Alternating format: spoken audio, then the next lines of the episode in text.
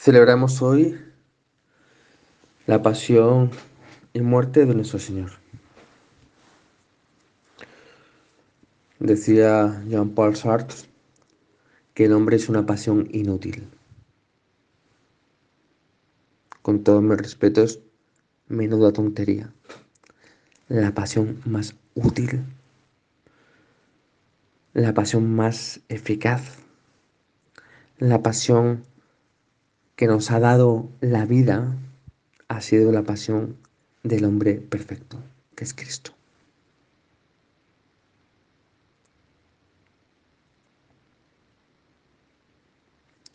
No es verdad que el hombre es una pasión inútil.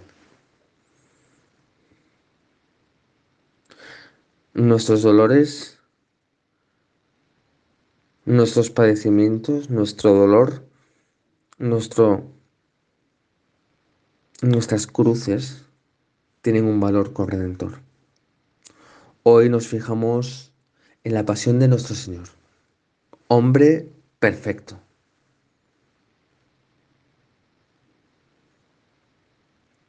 Fijaros, si nos vamos con la imaginación y con el corazón al Gólgota, nos encontramos con una escena desoladora.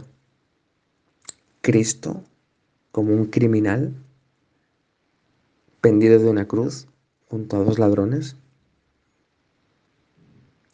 en la cima de un monte,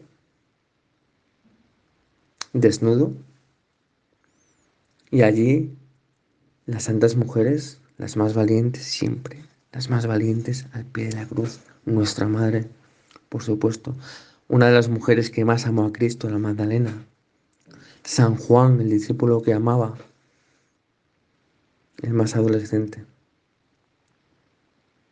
El resto de los apóstoles no están. Llenos de miedo, no se atreven ni a estar con Jesús en el último momento. Y ahí, en ese escenario del Golgota, está la iglesia naciente que nace del costado abierto de Jesucristo. En la cruz recibimos todo. Recibimos la vida de la gracia, que es la nueva vida. Y quería detenerme en esto, en los regalos de la cruz.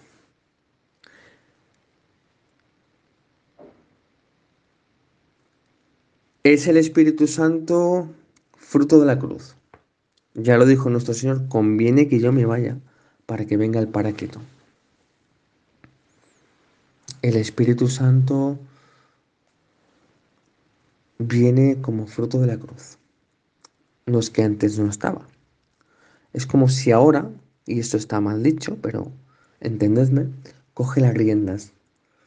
Jesucristo sube al Padre se va y a la vez se queda, se queda en la Eucaristía y le da un protagonismo al Espíritu Santo.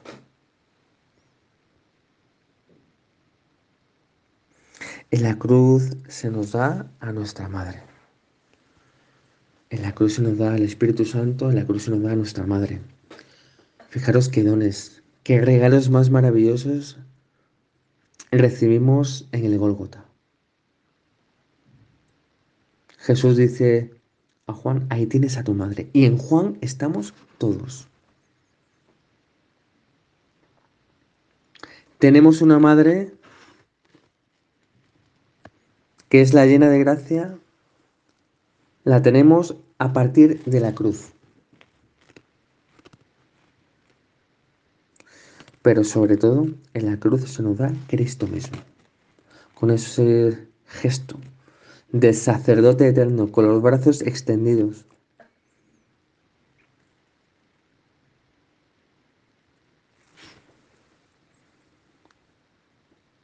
E inclinato capite tradidit spiritum, dice San Juan. Inclinando la cabeza, entregó el espíritu. Se entregó del todo. Ha exhalado el Señor su último aliento.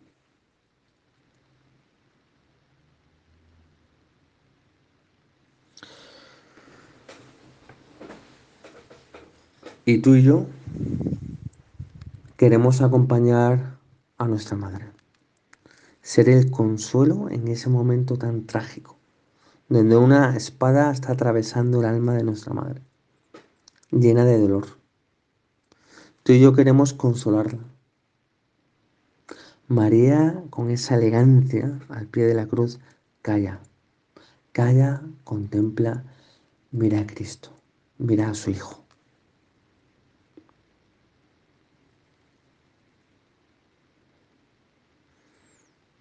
Allí el buen ladrón, Dimas, dice unas palabras que le roban el corazón a Jesús. Acuérdate de mí cuando estés en tu reino. Qué palabras más bonitas. Pero mucho más bonitas son las palabras de Cristo. Mucho más definitivas son las palabras de Cristo, porque es bueno mm, leer el Evangelio y detenernos en todas las palabras, pero sobre todo las palabras que pronuncia Cristo. Y las palabras de Cristo al ladrón son, hoy mismo estarás conmigo en el paraíso. Y es un ladrón el primero que entra en el reino de los cielos. Un ladrón. Es la lógica de Dios. ¿Qué ha hecho este ladrón? Robar. Toda su vida robó y le robó el corazón de Cristo en el último momento. Cristo solo sabe salvar, es el Salvador y salva incluso en estas situaciones. Qué consuelo para nosotros meditar en la escena del buen ladrón. A poco que hagamos, el Señor hace con nuestra poquedad una obra de arte. Pero ese poco hay que darlo. Y Dimas lo dio. Reconoció que él merecía eso. Y dirigió después unas palabras a Cristo. Acuérdate, acuérdate. Ten memoria.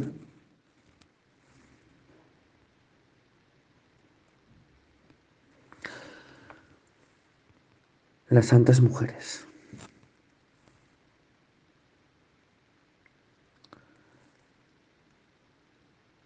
María Magdalena, esa mujer que había pecado tanto, pero que había amado tanto porque porque fue perdonada.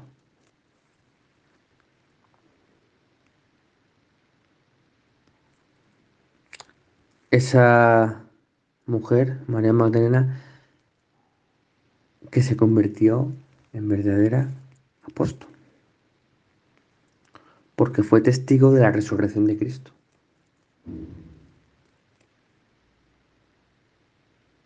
Fijaros, un ladrón, una pecadora, santidad, santos. La indiferencia de los soldados es una escena desgarradora. Los romanos, que eran muy brutos, cogieron la ropa de nuestro Señor haciendo cuatro partes. Pero claro, no las rasguemos. Echémoslas a suerte porque era la túnica de Cristo. Sin costura. Probablemente era una túnica tan valiosa que no querían rasgarla. Y probablemente era valiosa porque la hizo nuestra madre. La túnica de Cristo la haría nuestra madre.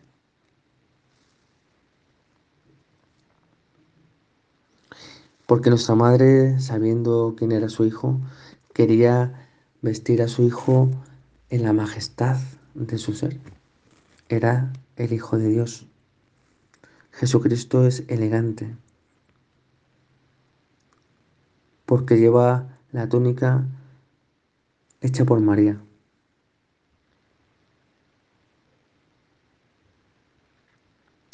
Hoy Vamos a adorar la cruz. Vamos a adorar la cruz. Donde estuvo clavada la salvación del mundo. La cruz es profundamente sanadora. Mirar la cruz es profundamente sanador.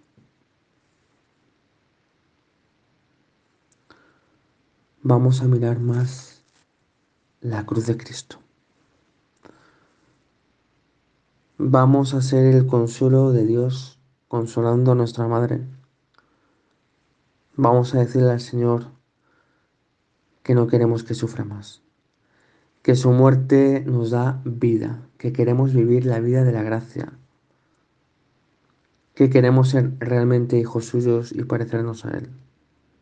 Se lo pedimos a nuestro Señor, se lo pedimos a la Virgen, rota de dolor, pero tú y yo, con estas disposiciones nuevas de mejora, de transformación, queremos consolarla. Y con ese consuelo vamos a seguir adelante, pidiendo por estos días de confinamiento para que mucha gente no se desespere. Vamos a mandar oxígeno a tanta gente que está peor que tú y que yo, por las circunstancias que sea, mirando a Cristo, haciendo lo que tenemos que hacer en este confinamiento, ofreciendo para que otros puedan seguir adelante, dando fuerzas desde nuestro confinamiento a mucha gente, porque esto es lo, verdaderamente cristiano, porque todos somos hermanos en la fe, porque todos, somos hijos de Dios. Pues vamos a decirle a Jesús que ya no muera más. Que queremos vivir su vida. Se lo pedimos así. Jesucristo, muerto por mí, ya no mueras más. Ayúdame a vivir, a ser digno de la muerte que has tenido por mí.